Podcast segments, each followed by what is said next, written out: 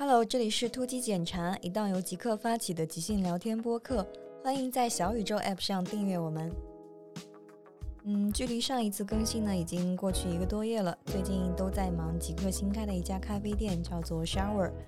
于是找了一个下午呢，我和同样喜欢咖啡的两位同事，小宇宙的狼外公和极客的栗子同学，我们聊了聊咖啡店。请留意本期的小宇宙评论区，我们有礼物相送。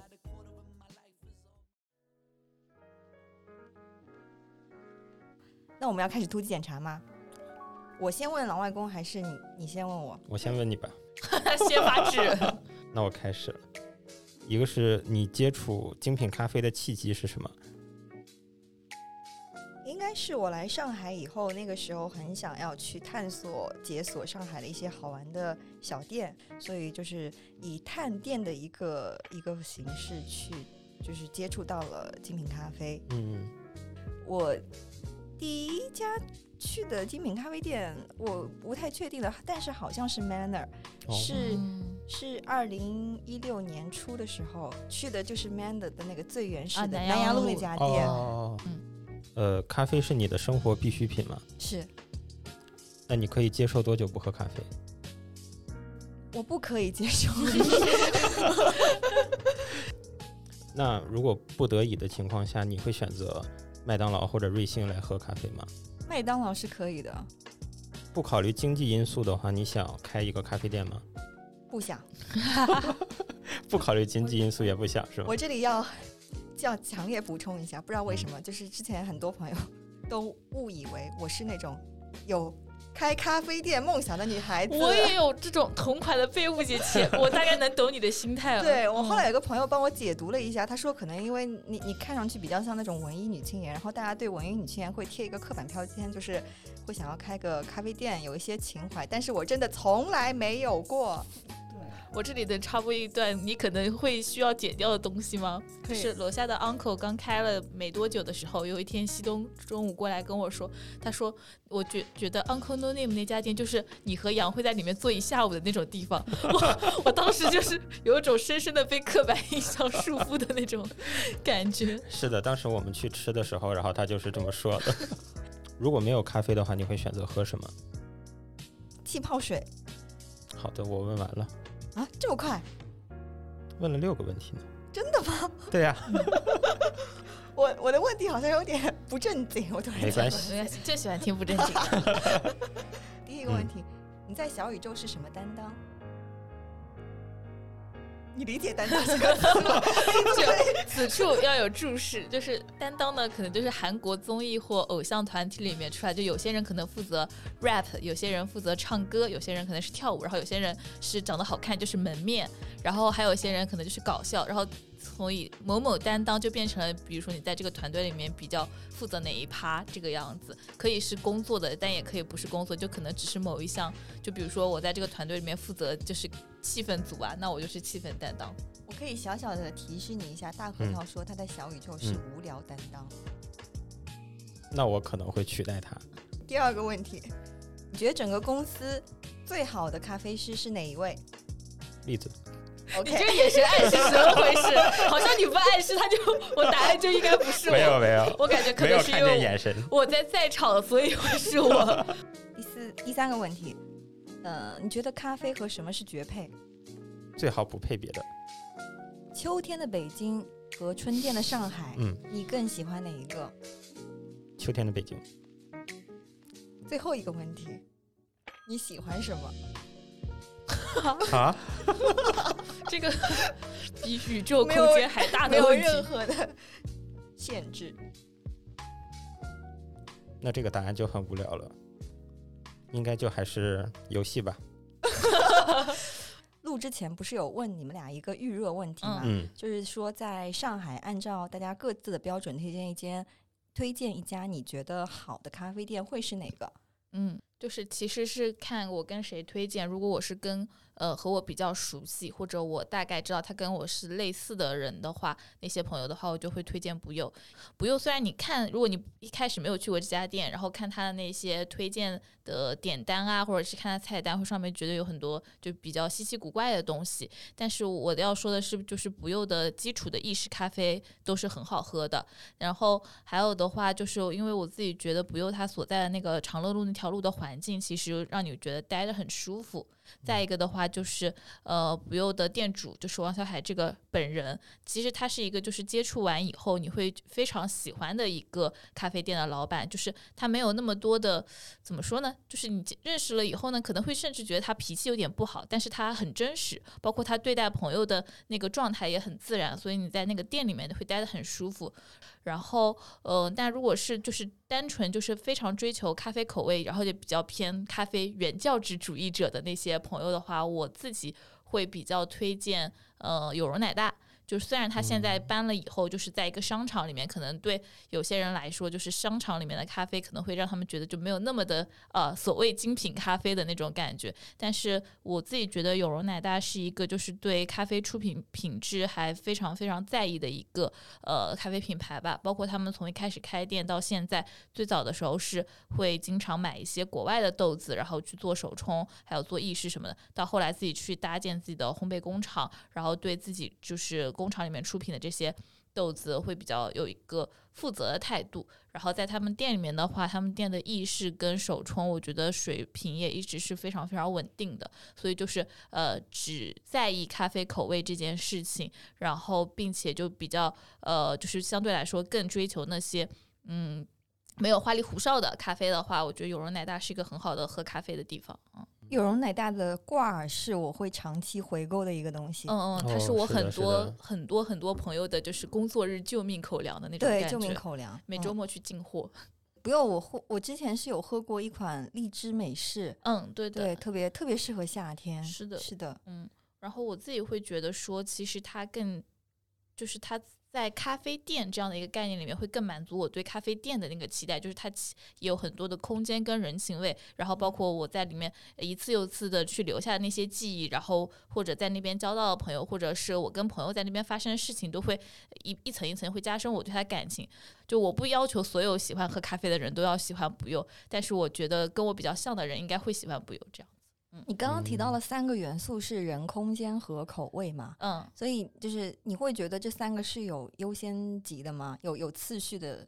倒也？倒也没有吧。就是呃，但是我觉得就是口味是最基础的，就是一定要达到的。就相当于如果它口味不好喝的话，那坚定我肯定不会喜欢。就它是一个必要条件。然后嗯，但是如果这三个因素都满足的时候的话，我倒觉得他们没有优先级，就更像一个整体这个样子。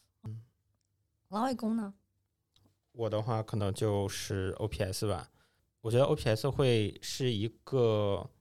呃最容易让人让一个没喝过咖啡，或者是刚喝咖啡，或者说对咖啡有偏见的人，最容易去爱上咖啡的一个点。呃，前提就是他现在排队没有没有现在这么夸张。另外的话就是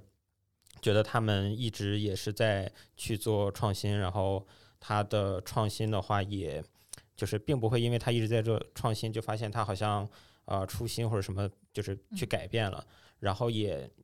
就是去他那喝，如果你能喝到的话，基本上都是很放心的。然后它的菜单你都可以就是随便点，可能只是说没有那么符合你自己的口味，但应该不会遇到不好喝。呀，你你最近一次去 OPS 是什么时候？去年了。我也是去年了。对，我。可能甚至是前年了，就自从他大排长龙开始，我就很少去了。嗯，是的，是的，所以就会排除说，如果他排队还是像现在要排一个小时甚至更久的话，那其实会没那么推荐。嗯，其实你之前有提到 Drippers 哎，对，是的，就是呃 Drippers 的话，是我觉得如果想喝呃手冲的话，那么我会非常推荐 Drippers，但是。就是上次也提到，就是 Drippers 现在的在上海的这个处境会有 点流动性比较大，对，会有点尴尬。对于呃，比如说刚来就是来上海旅游的人来说，或者是他们很难去找到这个店，就很有可能会嗯没能喝成。哎，他们是怎么回事？因为我记得 Drippers 它其实本身是 base 在杭州杭州的一家嗯手冲店，只嗯卖手冲。然后他是去年开到上海来的，嗯，呃，他虽然那个店铺的选址就是是一个在长乐村内部的一个，就是相当于民居里面这样子，但是那个地方就是在证照方面其实办下来有一些的困难，所以哦他现在的话就是呃去重新找了一个就是可以呃合法卖咖啡的地方。这是一个精酿啤酒的一个店铺，然后用它白天的时段在卖咖啡。那他是现在是固定在那边，还是会还是可能有可能会换到别的地方啊？就是现在应该是法律上和就是程序上没有什么大问题，但可能会因为他个人心情的元素，他之前说，嗯，夏天马就是马上要到了，上海太热了，等上海太热的时候，就是不太适合在那边卖咖啡，因为那个边也会很热嘛，它相当于是一个半开放的一个地方。然后如果那个时候呢，他就可以放假去云南玩，边去边旅游边卖咖啡。哇，他他好像游牧哦民族一样哦，我我当时反应也是这个样子。感觉他特别像一个艺术家。呀。嗯其实其实刚刚两两位提到的咖啡店我都有嗯去过，都很嗯喜欢。嗯但是我现在要推荐两家跟你们都不一样的咖啡店。就刚刚其实老外公有提到 OPS 嘛，嗯嗯我是想要喝创意特调这个具体的咖啡品类的话，那我当然要推荐一下 Shower 了。你 那个表情，我当时一看就是，哎，我要准备好打广告了，我要开始自然顺畅的。对，我要接下来是广告时间，但没有人付我钱。Shower 其实是极客最近就是跟呃永康路上的一家创意特调店 Base 一起合作开的一家创意特调店啊、也在永康路上面。呃，他现在呢就是卖六款创意特调。对，都很好喝，大家可以去嗯试一下。嗯而且我觉得是在上海的创意特调店里面性价比比较高的了。嗯，是的，嗯，就广告就不要说太多了，就 就到这里为止吧。第二个是 Tequila，哦，呀、t e q u i l a 就是离 Shower 也不远，都在永康路那一带，然后也是跟栗子说的长乐路长乐路一样，就是很好逛。嗯另外一个是 Tequila 对我自己而言可能会有一些特别的记忆吧，就是嗯。我去年疫情那会儿过年那几天我是没有回家嘛，嗯嗯。然后在上海的时候，其实很想喝咖啡，但是基本上很少有咖啡店开着。然后后来有一天，有个朋友跟我说提拉开着，我就从五角场跑过去，嗯。然后就在那嗯。边喝到了一杯，就是对我而言有有特别不一样感受的一杯咖啡吧。然后我是觉得在那个时间段还能坚持开咖啡店，还是蛮需要勇气的。嗯嗯是的，然后另外一个是，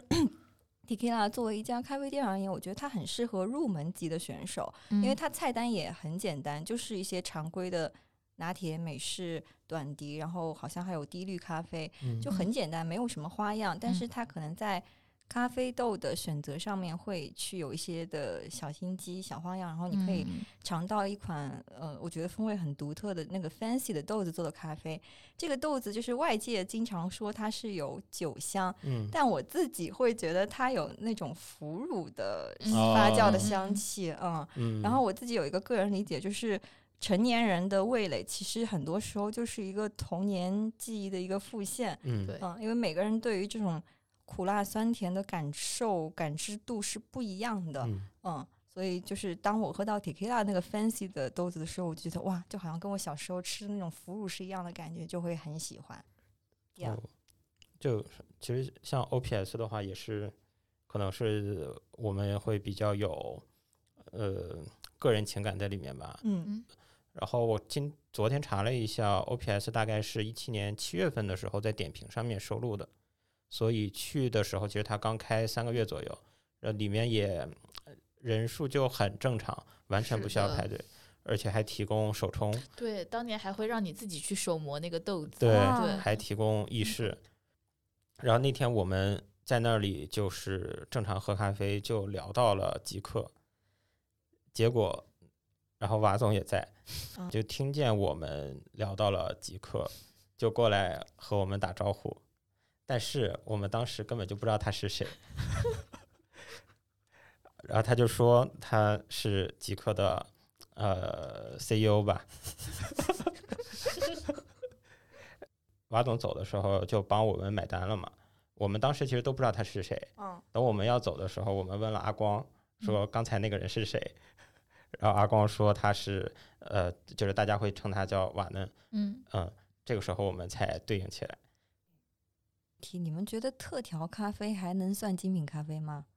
哦，我这里先要嗯补充一个，好像之前忘了说了，就是就是还是要稍微简单介绍一下精品咖啡是个什么。就是我先是抄一段百科上面的解释，八十分以上吧，对吗？八十分以上不是他他讲的很具体，就是嗯说，因为因为咖啡最初的原型就是咖啡豆嘛，嗯。就是说，咖啡豆从种植到发酵、烘焙，然后包括它储存，就是从道到一层一层的工序上面去严格的筛选和把控，嗯。能够保证说最后到你手上的这杯咖啡的饮品是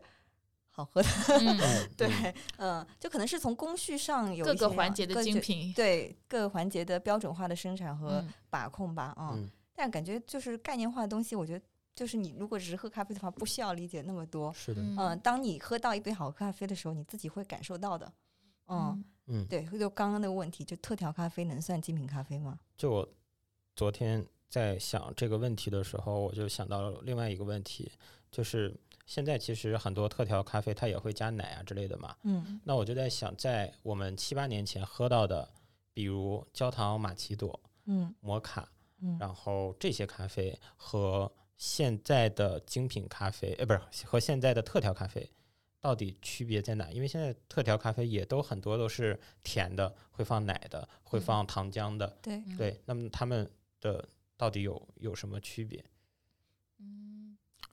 再回归一个更本质的问题，就是咖啡本身也也就是一种饮品，它其实嗯只是饮品中的一类。但是现在很多人会更倾向于把所谓的精品咖啡跟饮料这个东西区分开来，嗯然后说那些加了呃糖浆的咖啡就是饮料而已嘛。但咖啡也就是饮料而已，它不管嗯做到多么精品，它本质也是一种饮品。嗯就其实是，就是我觉得厘清这个概念，其实相对来说还是蛮复杂的。然后我们现 在我自己定义里面所谓在说的精品咖啡这件事情，可能就是呃那些用的咖啡豆的原材料本身是很不错的那些咖啡店，然后包括他们出品咖啡的方式是相对来说比较精致的，不是就是就是我觉得咖啡豆的选择是最最原始的对于咖精品咖啡的定义，嗯就是嗯。它里面一定不能有那些瑕疵豆，然后包括它可能是一个评分在八十分以上的豆子，那嗯它可能就是一个精品咖啡豆。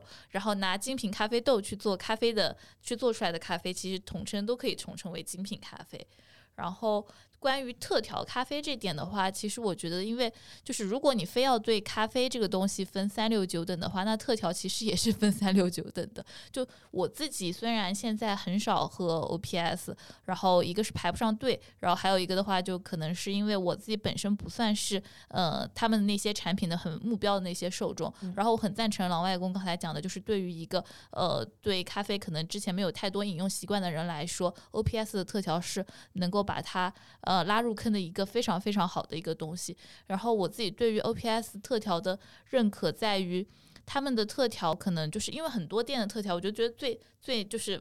怎么说呢？就是呃，我把那个咖啡里面加了一点糖浆，或者加了一些简单的一些别的东西，就说它是一个特调。嗯我其实嗯相对来说不太。不太认为它是特调，就是它其实没有太多的创意或者是心思在里面，它只是往一个呃基础咖啡里面扔了一样别的东西，嗯然后让那个东西可能呃有就是咖啡有了它的味道，甚至那个东西盖过了咖啡的味道，然后这样的一个东西叫做特调咖啡，其实我是不太认可的。嗯然后我更倾向于 OP，我因为我自己感知到 OPS 的理念是，呃，我所用的这个咖啡的豆的。就是基底它有什么样的风味，然后嗯我去加入的那些其他的一些原材料或者是一些其他几味东西，它其实是去放大这个咖啡本身的风味的。因为对很多人来说，呃，比如说一个呃埃塞豆的一个冷萃或者是浓缩也好，它里面的一些那些风味物质，其实相对来说是没有那么强烈的，它不会让你很明确的感受到这个咖啡豆有，比如说什么水果的味道、什么花的一些香气，其实很难。嗯然后它可能会用，比如说一些呃花朵的一些精油啊，然后或者是一些果汁，或者是一些。成那个水果的澄清液之类的，去放大这个咖啡里面本身会有的味道，然后其实相当于来说，它对你做了一个引导，就是我用其他的一些这些这个咖啡豆本身会有的一个风味相近的一些真实的食材，然后去调出这样的一个味道。然后我觉得这个可能是呃特调咖啡最最狭义的一个定义吧。然后再放呃宽泛一点的话，可能是有些店它其实也是呃会相对来说对其他的一些食材做一些比较精细的处理，然后我再把它们就是通过一个组合去放到那个咖啡饮品里面，然后他们的那种就可能我觉得不一定有做到 OPS 那么细，就是说我一定要去放大这个咖啡本身的那些味型，而是说我要确保这样几样东西放在一起是搭的，然后它出来是个好喝的，然后你会喜欢的一个味道。嗯然后我觉得这也是我比较能够认可的一种花了心思的做法。嗯对的，嗯是的就呃，我昨天仔细想了以后，发现现在所说的精品咖啡，它应该不仅仅是指代最终你能喝到的那一个出品，那只是它的一部分。之前的话有去就是泰国去玩嘛，然后他的一家咖啡店，然后他就是做手冲。呃，说实话，那个手冲并没有很好喝，但是他会说，就是这个豆子是来自于他们和泰国的一个相对可能贫困的地方嗯去合作的，他扶持那边的农民去种植它，然后来去处理后面一切就是呃就是种植、采摘、烘焙到最终呈现到到到顾客这边，整个的这样的一个链路，它都是就是它都会告诉给你这样的一个故事。嗯在这在的。然后我觉得可能精品咖啡会有一点，会就是包含这些东西，包含它背它的背后的故事，或者是说像特调，呃，比如说像贝斯的话，或者是像 OPS，你拿到一杯特调以后，呃，咖啡师他就会去跟你讲这个特调它的思路是什么，它的每一层分别是怎样的味道，然后你可以用什么样的方式去喝，而且，嗯，就是我觉得特调的话，它有点去强调它的这个这个“特”这个字吧，嗯对，嗯它是有它的特殊在这里面的。嗯你比如像我前面刚才有提到的焦糖玛奇朵呀、摩卡这些东西，嗯你可能你在任何一家卖这样东西的店喝到的味道都是一样的，嗯无非都是加一些什么巧克力酱、加奶油等等。嗯对然后，但是特调的话，它会有它这个店或者说这个咖啡师他自己去挑选的呃某种水果也好，或者自制的某种糖浆，嗯然后他呃就是去控制呃里面的咖啡的品质也好，或者食材的品质，然后他会有他自己的呃这个主理人的一些想法在里面。嗯就不管说这个特调最终出品是不是好喝的，但是我觉得它的嗯主要是在于它是一个特殊的，就是这家做的这个特调，你很难在其他的店里面去喝到和它一模一样的。是的，我感觉就是用了心思这一点，在特调里面就是很重要，而且很容易被顾客感知到。对，嗯对嗯所以嗯就觉得精品咖啡不能仅判断最终的出品好喝与否，嗯来或者说是否相近什么的，来决定它是否是精品咖啡。确实，就是特调咖啡更多，可能更多的是我们会看重它本身的创意。我很赞同栗子刚刚讲的，如果我们在特调咖啡里面再去区分一些具体的类型的话，有一些呃组合是放为了放大咖啡的味道，嗯。但有一些，比如说，我觉得 shower 的饮品是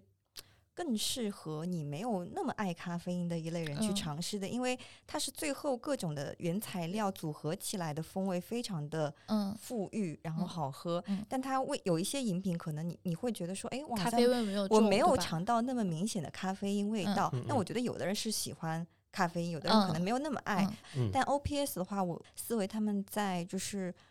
针对咖啡这件事情本身上花的心思是很很巧妙的。有一些饮品，说实话，最后我喝到那个风味，觉得嗯很特别，但是可能说你说它那么上入口好喝，好像也不至于，但嗯是能感受到它那种。心思，或者说我还是能尝尝到那个咖啡的本身的味道的，嗯所以可能就是不不一样的特调，主理人也会有不一样的思路。对的，嗯嗯是的。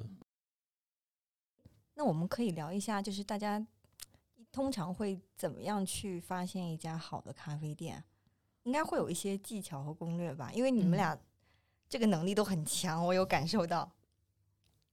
我的话，因为呃，在上海范围内，可能现在就没有特别的愿意会发现新的咖啡店了，因为其实上海有过一段时间，就是大家扎堆开店，然后开的店可能也比较的同质化，然后相对来说，嗯，口味可能就是踩雷翻车的几率还会变高一点。真正用心。再开一家咖啡店，再开一家咖啡新店的人好像不是那么多。然后，如果是在上海发现好的咖啡店，我现在可能主要还是会靠我很，因为我很多喝咖啡的朋友嘛。如果是他们都去过，并且说好的新店，我可能才会再去。然后，如果是去一个新的城市，比如说我去旅游什么的话，那其实我检索还是靠点评检索会比较好。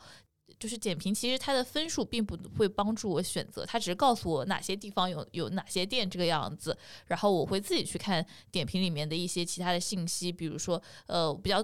注重的可能第一眼先会看这家店的菜单是怎么样子的，因为我觉得一家咖啡店的菜单设置，呃，就已经表露出这家店的店主希望给客人呈现什么样的咖啡饮品这个样子，所以我会比较在意菜单上面的一些呃那个菜单上面的一些设置啊，或者是它的整个的一个 menu 的一个画风是什么样子的，然后也会其实我也会看一下，就是呃比如说一些过往的评价，然后会到时候。就是我点开点评的时候，一般都会看那个最新评价，就是会看它近期是什么样的一个状况。然后，呃，还有的话也可能会看一下这家店的环境。然后，但其实不是看环境好不好，是看它的那个风格是不是那种，就是如果它是那种呃网红风，那基本上就先 pass 掉了。就是呃，先不虽然说没有去过那个店，但是可能在这种比较浮夸的审美会劝退我。嗯。我可能会因为这家店的装修的风格之类的，而就是自我做一个排除，但是可能会错过一家还不错的咖啡店。比如说，是贝斯的装修风 格，可能 并不是我会 就是第一眼路过就会想要进去的那种，因为它可能是那种。莫兰迪色，然后很精致，像那种小姐姐会去打卡拍照的地方。小姐姐也的确会去。对对对对对，但是就是因为是西东还是谁去了以后，好像 J C 我忘了，就是他们有在群里面说吧。后来我就去喝了一下，发现他们的特调完全不输 L P S，我觉得也很好喝。嗯，对。还有还有一家是在呃是在瑞金二路还是瑞金一路，我忘了，就是那个 Aroma 啊。对，那家是因为看栗子经常去。然后我那天实际到那边以后，发现他的店的装修风格也是，嗯，对我可能会因为一些刻板印象，就是原先看到的话就会 pass 掉。但是喝了他们的手冲以后，发现也是很好喝。然后咖咖啡店店主对于咖啡豆的烘焙什么的都很有要求。对的，aroma 就是那种你看菜单的时候就会觉得这个店应该专业的感觉。对对，菜单真的是一个很重要的，说这体现主理人开店的理念、想法和他。我觉得甚至一部分能体现他在产品上的研发能力和品控能力。嗯嗯，像一线城市的话，感觉基本就是靠可能在极客里面刷到了，然后刷到以后觉得这家店不错，我就会在点评里面收藏起来，然后等到去那个城市或者说就是上海，那可能就会看我点评里面有没有提前收藏好的店，然后去这些。然后还有就是去一些呃二三线城市或者说三线城市。它的店非常的少，这种时候，呃，因为我们俩不太喝奶咖，那这种时候我们就直接在点评里面搜手冲咖啡，嗯，基本上提供手冲咖啡的，在二三线城市的店都还可以接受，但是在一线城市这种办法可能很不适用，嗯，是因为供应量太大了，那你不一定搜出来就是好的，是的，然后也有一些，我觉得一线城市的话会更。嗯，就即使他不提供手冲咖啡，也不代表这个店就不好喝。嗯，有可能他就只提供奶咖或者只提供特调，但也是很好的店。但可能，呃，也可能是我的刻板印象，就我会觉得可能三线城市里面提供特调，但是不提供手冲的，可能会比较奇怪。然后我在三线城市是。还没有找到就是发现咖啡店的一个好办法，因为上次我们去云南西双版纳团建的时候，嗯，我发现你们俩就很厉害，就有有去到一些很厉害的咖啡店，然后我就是因为看点评就收藏了几家，然后去了以后发现，嗯，怎么回事？是卖的喝的傣族咖啡对吧？就是对他，他他卖的是傣族咖啡。我原先以为就是云南不是一个很大的咖啡豆的产区嘛，嗯我就觉得说啊，那云南的咖啡应该都很厉害吧？嗯就去了以后，发现那个傣族咖啡就很像是我在东南亚嗯街边喝到的那种，是是是就会加炼乳、会加糖的那种饮料，对就跟我平常想喝的那种精品咖啡完全不一样。对，嗯，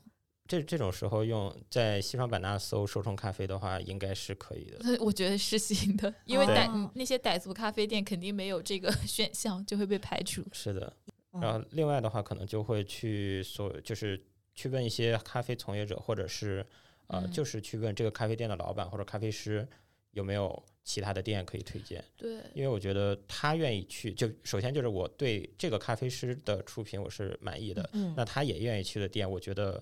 肯定不会太差。是的，嗯对啊，这个是一个在我觉得不管在一二三线城市，好像都还蛮有通用价值的一个办法。是的，嗯嗯，嗯，哎，那说到一线城市的咖啡店，我我就很想要比较一下北京和 这 上海这两个城市了。哎呀，呃，开始了，拉踩了，要啊开始了。郎外公是在北京有住过八年，对的，对的，对你第一次接触精品咖啡也是在北京。对的。我是大学和工作都是在北京嘛，大概是在嗯一六年的时候接触到了这种精品咖啡。嗯之前的话，我们会在周末的时候是去，就像刚才说的，呃，漫咖啡，还有像 Bunny Drop 这样的韩式的咖啡店里面去吃 brunch，然后呃自习喝咖啡。嗯，等到一六年的时候，呃，有一次看到我的前同事有在发说，呃，他有一家咖啡店，然后做的是手冲，然后那个店叫伊卡多，就第一次喝手冲，大概就是去的那家店，就跟老板说，因为我们从来就没喝过，然后也不知道要喝什么，就让老板推荐，然后嗯老板就给我们冲了一支龟虾和一支耶加雪菲，然后等到后面就会比较频繁，可能每个周末都会去出去喝一些这样的呃手冲咖啡。其实那个时候对精品咖啡没有概念，只有嗯只是想喝手冲咖啡。然后等到一七年的呃一六年底的时候，我们就在家里面想要开始自己去做，然后就买了什么法压壶呀，买了豆子，然后自己开始做，后来就换成了手冲壶。我对北京的咖啡店的印象应该是停留在一九年，因为后来就没怎么去了。嗯然后在那儿给我的感觉，北京大多数的店都会开的比较大，空间嗯大。再一个的话，它的社区店，我觉得会是非常少。当然说有可能是因为那几年就是北京嗯整治的非常厉害，嗯然后有非常多的店都因为整治的原因都关掉了。那手冲和就是嗯普通的拿铁、嗯美式比的话，在北京嗯，是就是是不是选择会更少啊？就是能把手冲做好的咖啡店。这一点我其实来上海以后也会觉得比较奇怪，上海的手冲店好像不那么多，就就很多很好的咖啡店其实不提供手冲的，啊，但是那段时间我在北京就是稍微觉得不错的店全都卖手冲，这个我有一个感觉，就是其实上海算是喝咖啡的传统跟那个习惯，其实都是算是应该是国内最最根深蒂固的一个城市，相对而言的。嗯然后对于上海的很多消费者来说，他们对咖啡的需求其实更加刚需。就是我真的，比如说在特别在静安南溪那一段的呃那种比较多商务区的地方，他们是真的会说，我是就是每天都需要喝个咖啡作为我工作的一个陪伴什么之类，但我没有那么多的时间坐下来去喝一个手冲咖啡这样的感觉。嗯然后，所以对他们来说，其实是意式咖啡就是更能够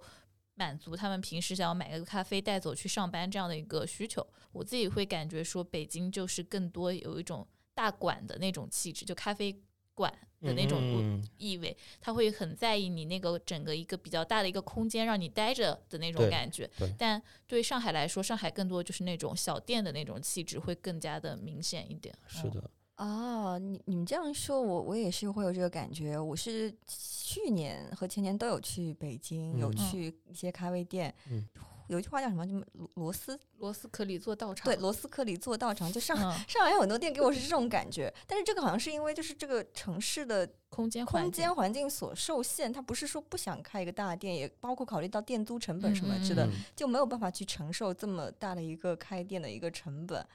或者说，但是这个反过来讲是一个好处，就是一家小店也可以卖咖啡，嗯嗯也可以实现卖咖啡的这个情怀或者嗯梦想。呃，我觉得北京是这种很小的店开的少，我感觉也可能是和城市规划也有一定的关系。嗯因为像嗯，比如说陕西南路那一片，嗯它的路其实比较比较小的路，然后边上都可以开店。但是北京的话，你说在胡同里面现在已经不让开店了，嗯你就必须得开在一些有大马路的地方。那嗯如果有大马路的地方，你又很难去有那种很小的店面去给你开，一般嗯都是一个很大的一个店面，或者是在一些商业商业区附近，然后你去开这种咖啡店，嗯或者是一些他们特意去做的，比如说像五道营或者是嗯什么地方这样的一个有点仿古的街道吧。嗯嗯，嗯。就感觉北京的五道营就是现在上海的永康路。是，但是我我去的时候感觉，就咖啡品质而言，还是差上海很多。怎么讲呢？就是会觉得说上海好喝的咖啡店密度实在是太高了。但嗯是在北京的话，你真的是得 好好的去做一下功课，就是专程嗯去才不太容易踩雷，嗯，而且客单价都高很高很高，就嗯可能哦是的，是对上海的咖啡其实整体算比较平价的，对，就是非常平价吧，甚至是在那种咖所谓的咖啡基站基站区，就是巨富长、租嗯界那一带，都咖啡价格已经被 Manner Manner 开始带的非常非常低，可能你二十块钱喝到一杯拿铁一点都不奇怪。嗯但是在北京，我自己的感受是一杯拿铁起码也得三十往上。嗯那手冲咖啡，感觉我印象中当时在北京可能一杯要几乎没有低于四十的吧，就手嗯冲。呃，然后来到应该是一八年的时候，我是第一次去去的 Manner，嗯那个时候他家也还做手冲，呃，那一杯就不到三十，然后还非常的好喝。然后几乎我觉得已经超过了北京很多做手冲卖四五十甚至更贵的店了。是的，嗯，当时就觉得非常的羡慕上海有 Manner，那个时候北京还一家 Manner 都没有。嗯是的，我我有在北京的朋友，那个时候 Manner 可能就只开了一两家吧，北京。嗯，然后他说他每天早上起来会专程开车开个二三十分钟，去老老远的 Manner 买咖啡。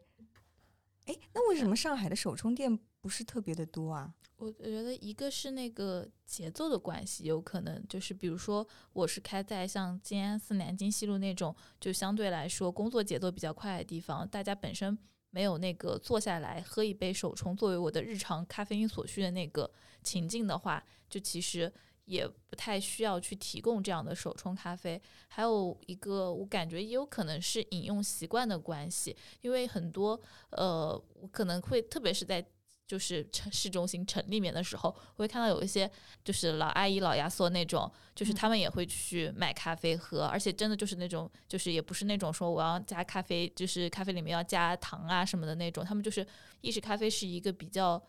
嗯基础选项吧。然后还有一个的话，嗯，我不知道这个算是就是店主的考量，还是说是其实消费者自己的选择。我觉得在上海，就是喜欢喝咖啡的人，然后包括愿意为这个做研究的人，或者是投入一定精力的爱好者是挺多的。但相对来说，手冲咖啡是比较适合在家里面进行自制的，而意式咖啡才是说我出出门可能我要去店里面才能买到的东西。嗯所以其实相对来说，嗯，有些店主，比如说像以前的 T 十二的那个主理人会，他以前有写过那个公众号，还表示说，就是因为那个时候他们是意那个意式咖啡专门店嘛，然后还会表达说，就是其实更推荐爱好者们自己在家里面做手冲咖啡，然后我们就为你提供最最好喝的意式咖啡，这个样子。哦哦，这一点很具体诶。之前就很奇怪，你们俩很早时候就已经会在学校里面做手冲，因为我以前对手冲的这个那个印象就是。嗯，它好像是一个我去咖啡店享受到的一个很高级的一个服务，你知道吗？所以我就想，嗯，两位怎么这么厉害？就是学校的时候已经开始做手冲了。不是，你想一下这个成本的关系，就是如果你在家配套一配齐一套就是还不错的手冲装备的话，可能就是两千块钱的样子。嗯但是你要做出在家做出好喝的意式咖啡，那就是万元的，两万元以上都未必能做到的嗯事情。理解了，嗯所以其实手冲咖啡反而是一个从经济成本上来讲，一个一个门槛相对更低的一个接触咖啡的一个方式。是的，其实更适合自己在家做的。我觉得它是从任何层面都是，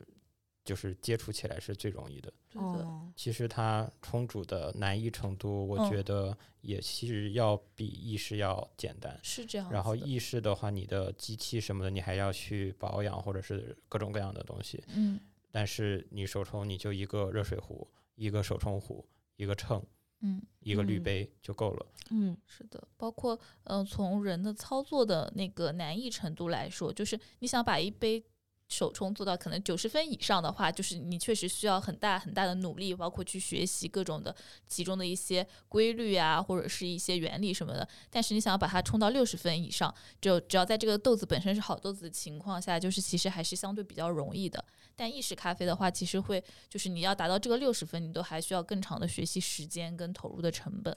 嗯，所以我感觉好像如如果是你你所处的城市不不是一个像上海、北京这样这种好的精品咖啡、意式咖啡店嗯特别多的一个地方的话，你其实可以尝试手冲来接触咖啡。是的，是的。去年疫情，就我在我老家，就是没有办法回学校的那段时间里面，我就是自己在家做这样子，因为我们老家本身没有太多的咖啡店的选择，然后就是自给自足。这是一个很好的接触咖啡的一个路径。是的，嗯是的。但我我也想介绍第二种方法，就是可能是我自己本人的一个感受。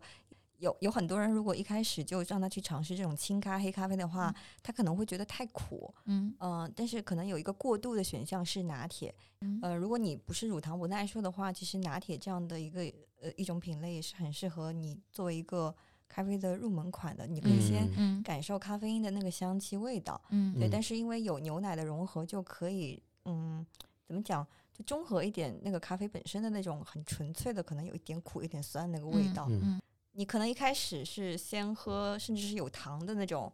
那种奶咖，嗯然后你慢慢过渡到不加糖的奶咖，再到最后你尝试这种美式手冲，就是你会越来越感受到那个咖啡很纯粹的那个味道，你不需要任何的其他的那种调味剂来去辅助，嗯就这个过程也嗯是一个还蛮奇妙的体验，我自己来自己感觉，嗯。我比较像你们俩中间的那个状态，因为我最早开始接触精品咖啡，不是在上海，是在北京。啊，就是因为一五年的那个暑假，然后我去嗯北京找之前的高中同学玩嘛。嗯当时真的只是因为天气好热，然后又很渴，然后就找到了附近的一家咖啡店，应该是 Berry Beans。呃，当时说想喝个呃咖啡，我记得那个时候是店主把一个把他把咖啡豆拼成了世界地图的样子，放在那个吧台那个位置，然后就当时给我推荐了耶加雪菲。我是在那边的时候喝到就是手冲咖啡，然后又意识到说啊，原来咖啡是可以有那种像水果或者是花茶一样的味道的，嗯然后就觉得这是一个还蛮有意思的东西。对于很多咖啡爱好者来说，就是水洗耶加雪菲就是他们的精品咖啡初恋情人。我觉得就是在那个地方入了坑，然后回来了以后，当时是还没有到上海，我的第二站是苏州，在平江路附近，我都老在景区里面找到。我说为什么为什么这些精品咖啡店都开在景区里？然后那个时候在那边那家店里面。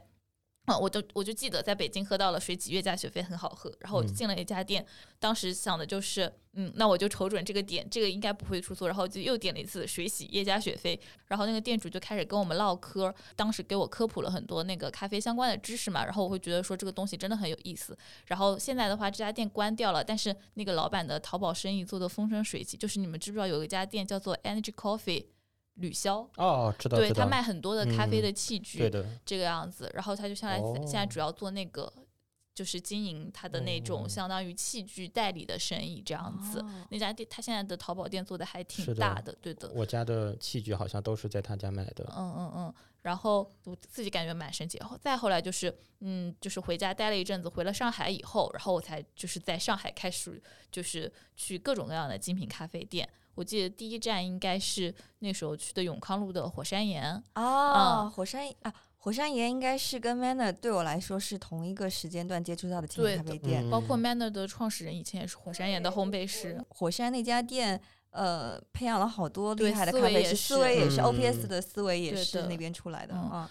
然后可能就是从手冲咖啡入的门，然后从手嗯冲开始，就是一开始是喝浅烘，到后来我会去尝试别的，比如说呃其他产区的豆子，然后也有其他烘焙就可能更深一点烘焙度的也会去尝试。再后来就是喝意式咖啡，然后会发现说哦，原来他们的美式跟拿铁不是新爸爸那种，就是。你喝一口就想把舌头拿出体外的那种味道，嗯就是好喝的意识也是可以很好喝的。包括后来就是现在对我来说，我其实对这个咖啡的呃品类没有什么特别大的就是偏好性，就是对我来说，好喝的意式和好喝的手冲一样，都会让我觉得喜爱。就是好喝的奶咖对我来说，就是甚至有点像甜点一样的存在，所以我没有这样的偏向性，嗯只是觉得说呃。就是他们各有各的好喝，只要能做得好的话，就也没有什么高低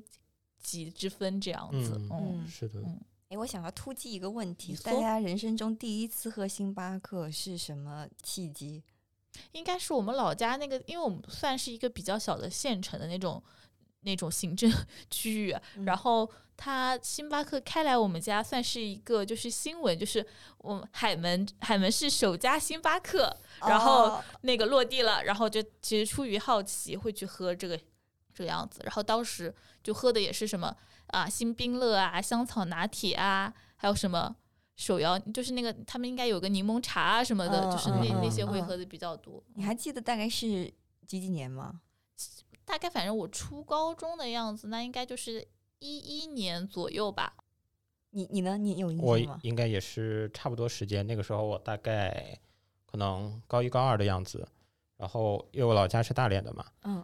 当时就会觉得说，好像星巴克在那个时候还是一个稀罕很高级的东西。嗯，然后在豆瓣上面会有一些文章，就是讲什么点星巴克隐形菜单那种东西。呃当然我倒没有点隐形菜单，然后但是嗯也是去点的星冰乐，而且它的价格是要比就那个时候的星巴克的价格其实就是算很贵的，是嗯是的，是是的，的是的，对的，嗯，嗯，然后所以就很少，其实还是很少去的。我是无锡的话，好像也蛮早就有星巴克了，但我。之前小时候对他的感觉就是哇，这是有钱人的孩子就会去买星巴克。我们那边也是啊，就是就是，如果那一天就是上午自习的时候，谁的桌上突然有了杯星巴克的话，其实是会同学们会注意到的一件事情吧。是是，包括我们那个时候有高年级的男生会买星巴克来追我们班的女生，这样子，哦嗯嗯。就是那个时候我就不能理解，哇，我为什么有一些小学妹、小学弟会花三四十块？那个时候好像已经三四十了，是的对，对，会花那么一笔，在我看来是巨款去买一杯饮料。还有我们那个时候放假，就是就是那个时候我们学校作业真的布置很多嘛，所以就是基本上大家都是要靠抄作业来 就是完成那个量的，所以就是。其实大家的基础选择呢，就是会同学们会聚在那个时候肯德肯德基、麦当劳，对，嗯去去嗯抄作业。嗯但是高级点的同学就会去星巴克抄作业。对对对，一个抄作业的高级 场所场所。对的，嗯，对的，但到现在现在的阶段的我而言，嗯星巴克就是一个。我去机场的时候，实在是没有什么精品咖啡选了，那嗯我就会就很有仪式感的点星巴嗯克。是的，是的，真的，就现在的星巴克对我而言，就是一个我我要那个就是坐飞机的时候一个有仪式感的一步。对，就尽嗯管它不是那么好喝，我也会点一点。对对对。我嗯我去机场还有火车站的时候，大概率都会去买一杯星巴克，嗯，而且他们即使是开在 机场和火车站，他们的价格不会变。是嗯是的，嗯。那刚刚有说到一个那个，就是对我们这种刻板印象，就是我们嗯会在 文艺的咖啡店里面做一个下午。我接下来就要具体讲讲我本人，就是呃，刚刚有推荐一些喜欢的咖啡店嘛，然嗯后其实嗯我很欣赏的咖啡品牌，嗯，确实是 Manner 这样的连锁品牌。嗯，我觉得他们就是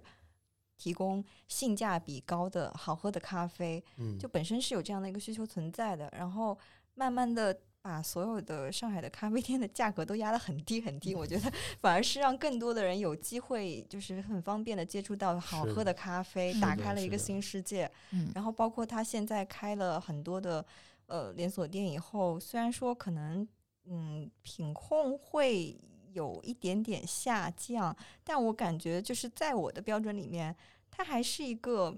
蛮不错的咖啡，就是我对咖啡没有那么挑剔，可能八九十分、八十分就已经 OK 了，就更像是栗子说的这种在商务区的人对于这种咖啡因的刚需，对我是这一类型的嗯。消费者，嗯。所以如果我会开一家咖啡店哈。嗯从我个人的需求出发，家如果我有能力的话，我会开一家我们楼下 P 子那样的，就是哦它有嗯开放性的环境，然哦。后有相对品质不错的咖啡。当然，可能 P 子不够，我觉得嗯嗯 P 子不嗯够，可能是得 Manner 这样的品质，我觉得会好一点。这样的一个咖啡店是从我个体的需求出发会想开的，因为我觉得世界上会有一类人，他。并不是很需要说你咖啡有做的特么多么多么的特别，然后嗯你的嗯店主有多么的与众不同，会跟人沟通，但是他提供的是一个我能够怎么讲，长时间待着的环境，长时间待着的环境，然后是要最好是有开放性的一个空间，嗯。在这样的一个环境下，比较能打开思路。哦、嗯。就我刚刚跟你们录之前，我去儿，真的有的时候是在办公室这种空间里面，我是没有办法写东西和嗯想东西的是的，是的，是的，是的，同感。有话嗯。要讲，你说，我自己印象里面是那个时候可能是大四在纠结自己要不要去读研，或者是还是找工作，反正就是比较人生纠结矛盾，然后会去一些我自己比较信赖好喝的咖啡店，真的是觉得喝完咖啡我能够想开很多事情，嗯。然后包括我觉得咖啡店可能就是我个人的，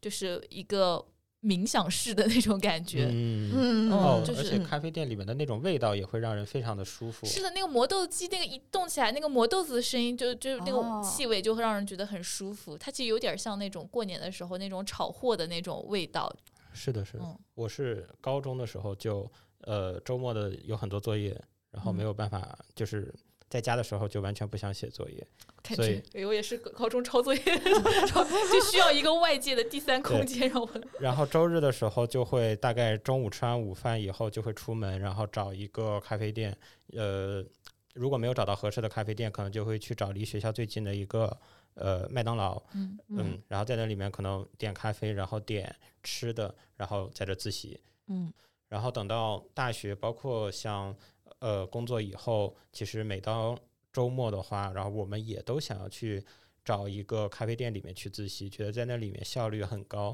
包嗯括无论是说看书也好，或者是写东嗯西，对的，就是尤其是写东西，我觉得好像在家里的书桌前就完全写不出来。不过来上海以后就发现，好像上海这种有点少。对的。上海现在很多店的空间其实不太允许你在里面办公或者自习了。对找一个能用电脑、有电源、有 WiFi 的地方。嗯，然后可能还是要有好喝的咖啡，嗯嗯，是的，重要，对嗯嗯像嗯，应该是一九年我刚来上海的时候，就是周末有几次就会去 Hidden Track，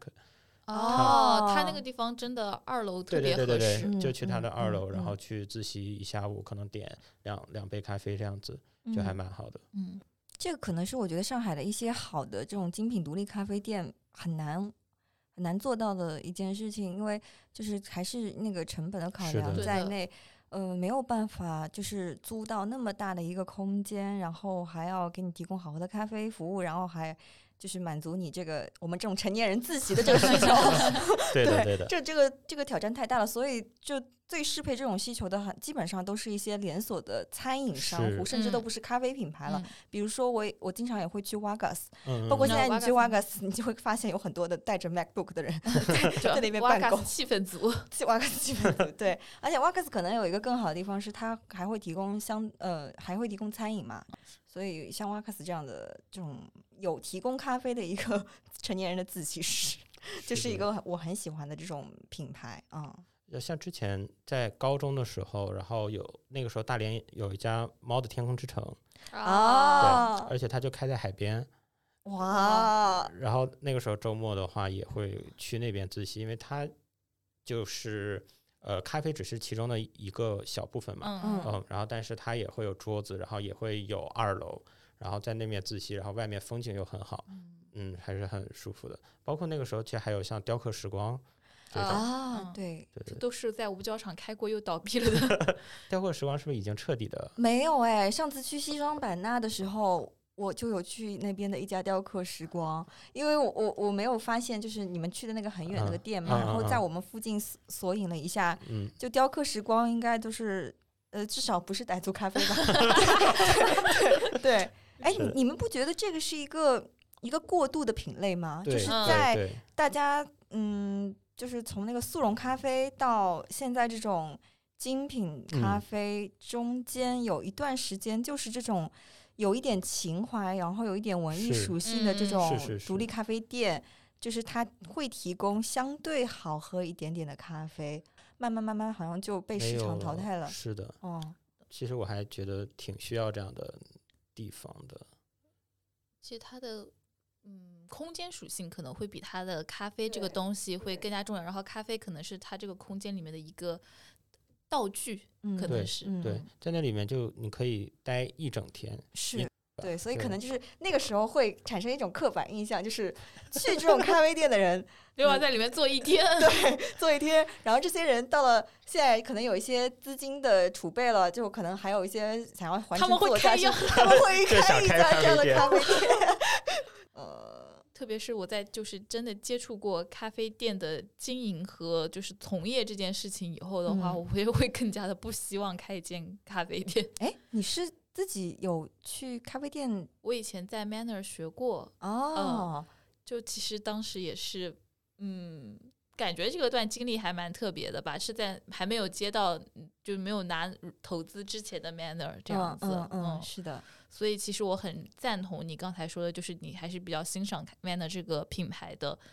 就是我会有同感，就哪怕我现在其实比较少消费 Manner 了，但而且也有听朋友或者身边的人说，就他们口味不如以前了，或者品控有下降什么。但我觉得这是在他的能力范围，包括呃他的定位和他想要去服务的人群的这个基础上，就是去做的一个折中和平衡吧。就是你在能做到这么大体量的供应的情况下，你去保持那个稳定性，肯定是比我只开一家独立的咖啡店其实要难很多很多的。嗯，对而且以他们的那个扩张速度来看，我觉得目前的那个品控的下降的一点幅度啊，完全是能接受的。嗯是的，嗯就是最理性的讲，你突然多了这么多的店，然后你要自己去烘焙那么多的咖啡豆，然后那个咖啡豆就一般来说会有一个养豆的时间，然后不管是这个量还是这个养豆的这个时间周期周转，它可能都会出现这样那样的问题。但是我觉得这是一个过渡吧，他们嗯肯定是会，因为在我之前在嗯，就是比较深度接触 Manner 的情况下，我会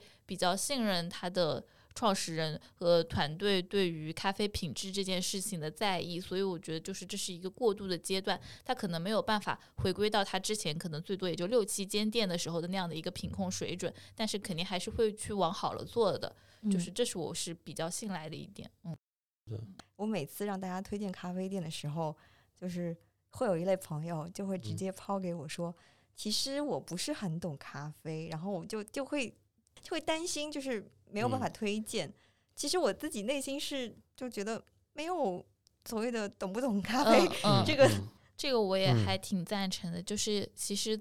嗯，我非常不喜欢的是那一类，就是进了咖啡店以后，非要拉扯着咖啡师在这边揪着咖啡这个话题，然后非常深入要去聊那些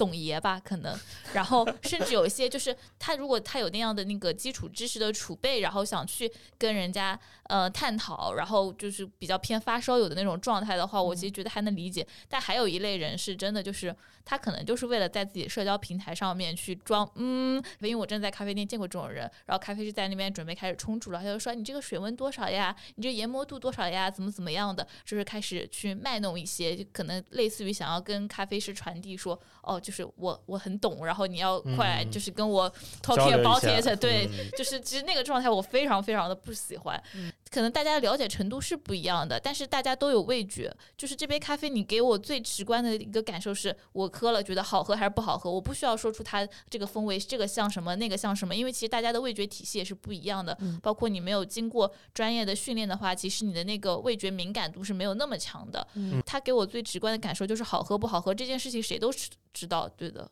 就嗯其实不存在说有没有什么就是懂不懂的高下之分。哦是的，比如说我们买到很多咖啡豆上面，它会有品牌自己的风味描述嘛。嗯普通人你可能很难真的那么细致的尝到它里面所描述的风味。对它只是尽可能的能够让你直接的从文字上就能感知到这个豆它大概是什么特性，嗯大对对对对概是什么。所以你可以你自己感受到的为准，你没喝到的就没喝到，就很是的，是，无所谓。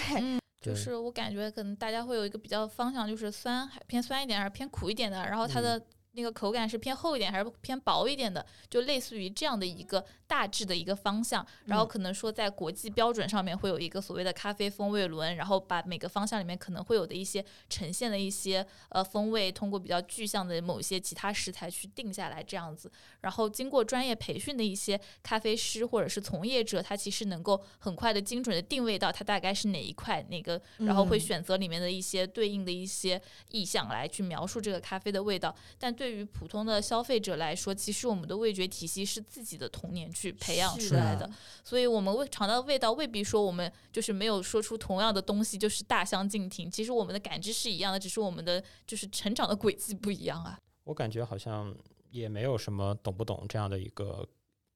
概念吧，但是其实是会希望很多人能够抛开对于咖啡的一些偏见，就是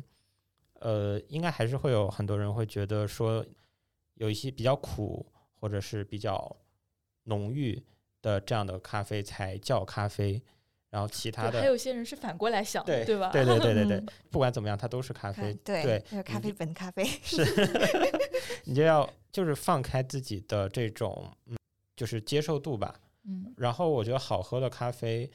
不管他是不是常喝咖啡的人，他如果能够去刨开各种偏见，嗯，他都能够知道这是一个好喝的咖啡。有一次中午，我们拿了一杯手冲的龟夏，然后一杯三顿半，还有一杯永璞，然后让宪哥去盲测。宪哥是几乎完全不喝咖啡的人，但是他一下子就知道呃龟夏那个是最好喝的，我可以问三顿半和永璞，他觉得那个更好喝吗？三顿半。哦哦，嗯，对，如果你不觉得你不不是一直在抱着对咖啡的一些固有的成见的话，你去品尝它，那你其实就是自己喜欢的，大概率其实就是会比较不错的。刚刚不是讲到说不要太纠结说懂不懂咖啡这点嘛？嗯嗯就有一次我们去宁波团建的时候，嗯基斯就从来不喝咖啡的一个人，嗯然后他就可能也也抱着有点好奇心吧，就跟我们一起去了那个，C 十，C 十三，C 十三那家，对，喝了手冲嘛嗯，嗯嗯我的整个人突然间就兴奋起来，在车上，我说啊，原来好喝的咖啡是这样子的。是的，哎，我觉得 好喝的咖啡是真的会给我带来直直接的，就是快乐这个样子。对对对，好喝的东西就是你喝到的时候你是能感知得到是的是我的就还是很信赖这一点。嗯然后我觉得我们公司有一个很很美妙的文化，就是大家出去旅行的时候会呃对对对，带咖啡豆回来，在吧台就是嗯大家冲煮是的，是的，嗯，我也哦。觉得应该其他很多公司应该不会把咖啡豆作为就是旅行伴手礼带回来。是是是的，是的，是的。而且我们公司的就是不管是手冲的器具还是意式的器具，嗯。都配备的非常完善，嗯。加上豆和奶都用的很好，对，所以就很幸福。我记得我当年刚来实习的时候，嗯就看到那个咖啡吧台，就瞄了一眼，然后我当时当天就跟我朋友说，我爱这个公司。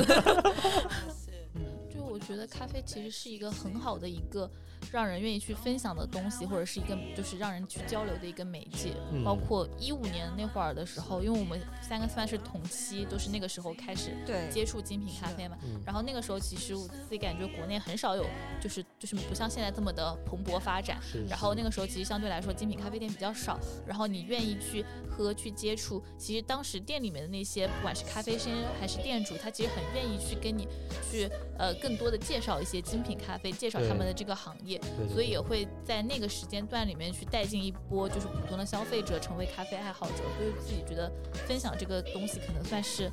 咖啡的一个文化吧。嗯，本期的腹肌检查好像录的差不多了。好的，谢谢谢谢谢栗子和狼外公跟我录制节目，谢谢。好的。本期送啥呀？